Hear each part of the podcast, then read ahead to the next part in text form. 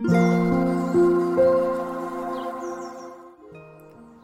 さんこんにちは、なおこです。インタビューライターがお送りするつづるラジオ。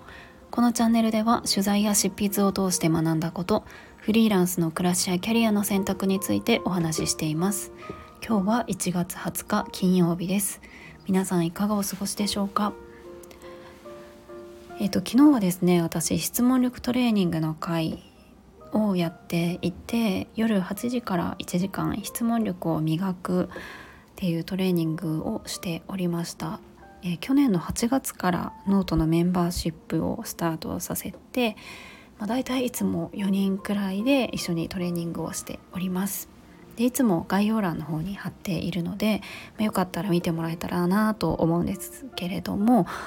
と今日はですね昨日の質問力トレーニングの回でまあいろいろと考えたことがあったので全然質問とは関係ないんですけれどもそこで話題になったことから一つテーマを選んでみたいなと思います。で質問力トレーニングの会はいつもえっと、1人3分間の話をしてそれを聞いた周りのメンバーが、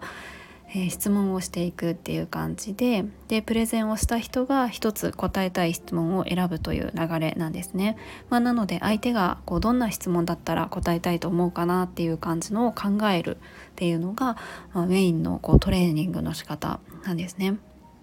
でその中で昨日はあのパートナーパートナーの話をしてくれた方がいてその中で、えー、出た質問がパートナーと、まあ、将来的にどういう関係でいたいですかっていうような質問が出たんですよね。まあ、これがあのいい質問っていう感じであの選ばれていたんですけれどもこのパートナーとどういう関係でいたいかみたいな問いってあの私自身もすごく何て言うか自分の中でずっと考えてきたテーマだったのですごくあのその質トレ会が終わった後もなんかあれこれと考えてしまったんですよね。なんか今は本当にあのいろんな形のパートナーとの関係性っていうのがあるしまあ一昔前とかだったらやっぱり、うんと結婚してえーと、女の人はこう相手の家庭に入ってこう嫁ぐみたいな形が、うん、すごく一般的で当たり前みたいな感じだったと思うんですけれどもそういった部分も、まあ、変わってきているなという感じがしています。で私自身は、えーと、1年半くらい前に、えーと結婚をしていて、まあ、パートナーと一緒に住んでいるんですね。まあただその結婚をするのかどうかとかそのパートナーとどういう関係性でいたいかみたいなところは本当にあの結婚をする前にもうすごく、えっと、自分自身も考えたし、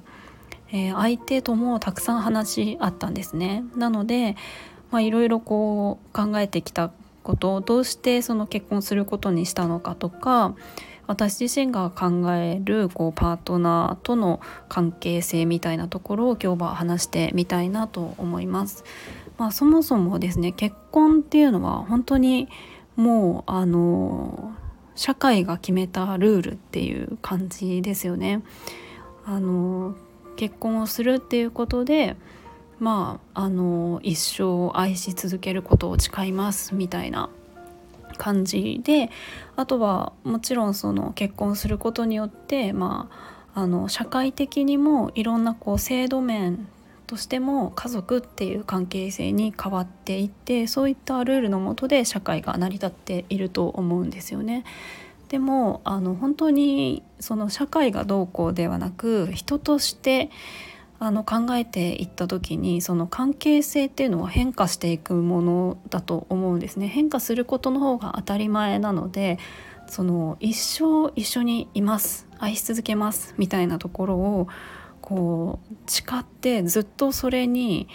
何て言うか縛られるとしたら、うんと、それは本当に自然な形なのかなっていうのは私はちょっと感じていること。でもちろんあのそれは結果としてあの振り返った時に一生こう共に過ごしたなっていう状態はあるかもしれないしそれはそれですごく素敵なことですけれどもそれが変化していくものことも全然あの当たり前のようにあることだと思うんですよね。なのであの私自身もそのパートナーともちろんあのずっと一緒にいたいなというふうに思っているけれども、えっとまあ、これはお互いですけれどもそれはうんと、変化していくものだからあの絶対に一緒にいるとは限らないなっていうのは、まあ、正直思っているところです。まあ、なんていうか会社勤めとかもそうですよね一生この会社に勤めますと誓うなんてことは、まあ、できないと思うので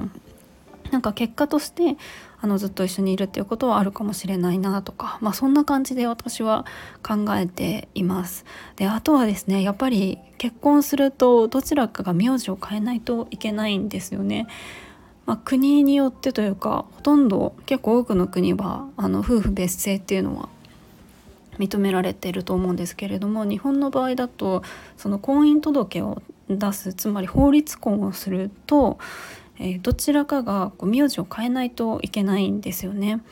で私たちはですねそこがすごく抵抗があって何て言うんでしょうね、まあ、もちろんあの自分の名前をがそんなにこう何て言うか変えたいとかあの変えることに抵抗がないっていう人も全然いると思うけれどもなんか私はすごく自分の名前が大事だったんですよねなんか結婚するっていうだけでそのパッと名前が変わってしまうっていうことが本当に不思議だなと思いましたし、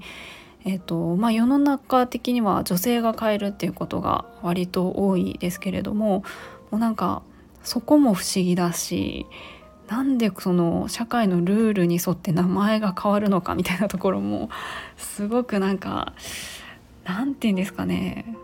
なんか引っかかりがたくさんあったんですよね。でかといってじゃあ相手に変えてほしいみたいなところもやっぱり相手だって自分の名前が大事だったりしたらうんなんかでもどちらか選ばなきゃいけないみたいなところは本当にあってそこもまたすごく話し合って、まあ、私たちは最終的に、えっとまあ、私の方の名字を、えっと、パートナーの方が選んでパートナーが名前を名字を変えたっていう選択をしたんですけれども、まあ、そこもあのかなり話し合いをして決めました。えっ、とでただですね結婚をそのするっていうふうに決めた部分は何でかっていうとうんとですねあの正直どちらでも良かったんですけれども事実婚とかでも良かったんですけれどもうんとそのお互いまああの一緒に、えーと、生きていきたいねっていうところからさらにお互いの家族も大事にしていきたいみたいな気持ちがやっぱりすごく強かったんですね。でそれは別に結婚してもしてなくてもお互いの家族は大事にすればいいんですけれどもその何て言うんですかね2人の関係性だけじゃなくて家族も大切に思っているっていうことををより、まあ、特に親ですよね親にそれぞれの親に伝えることができるのはやっぱり法律婚をするっていうことなんじゃないかなっていうふうに思って何ていうかお互いの家族をお互いが大切にするっていう意思をそれぞれの親に示すために結婚したみたいな感じでした。まあ、なのでそれはあの両親とも喜んでくれましたしとその結婚をしたっていうことがきっかけでやっぱりその親同士のつながりっていうのも生まれたりとかあのお互いのあの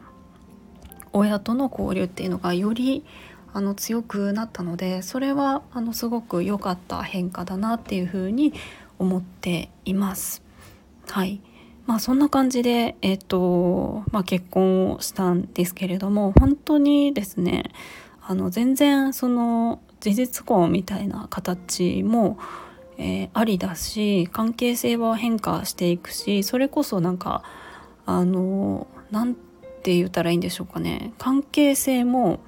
うんと、男性女性だけではなくその2人だけじゃなくて3人とかでも全然そういうなんか新しい関係性とかってありだと思うんですよね。世の中的にはこうじゃあ不倫が悪いみたいなあのレッテルっていうんですかね。もちろん人を傷つけることとかって全然あのいいことだとは思わないんですけれども本当にそれぞれがあの納得してあの幸せに生きれる選択だとしたら別に、えっと、一生男女のペアで生きていきますみたいな形じゃなくて全然いいと思っているんですね。だからそういったことがもっともっとこう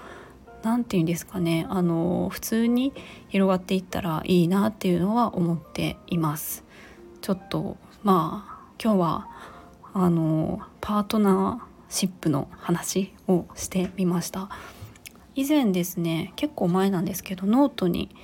えっと、私が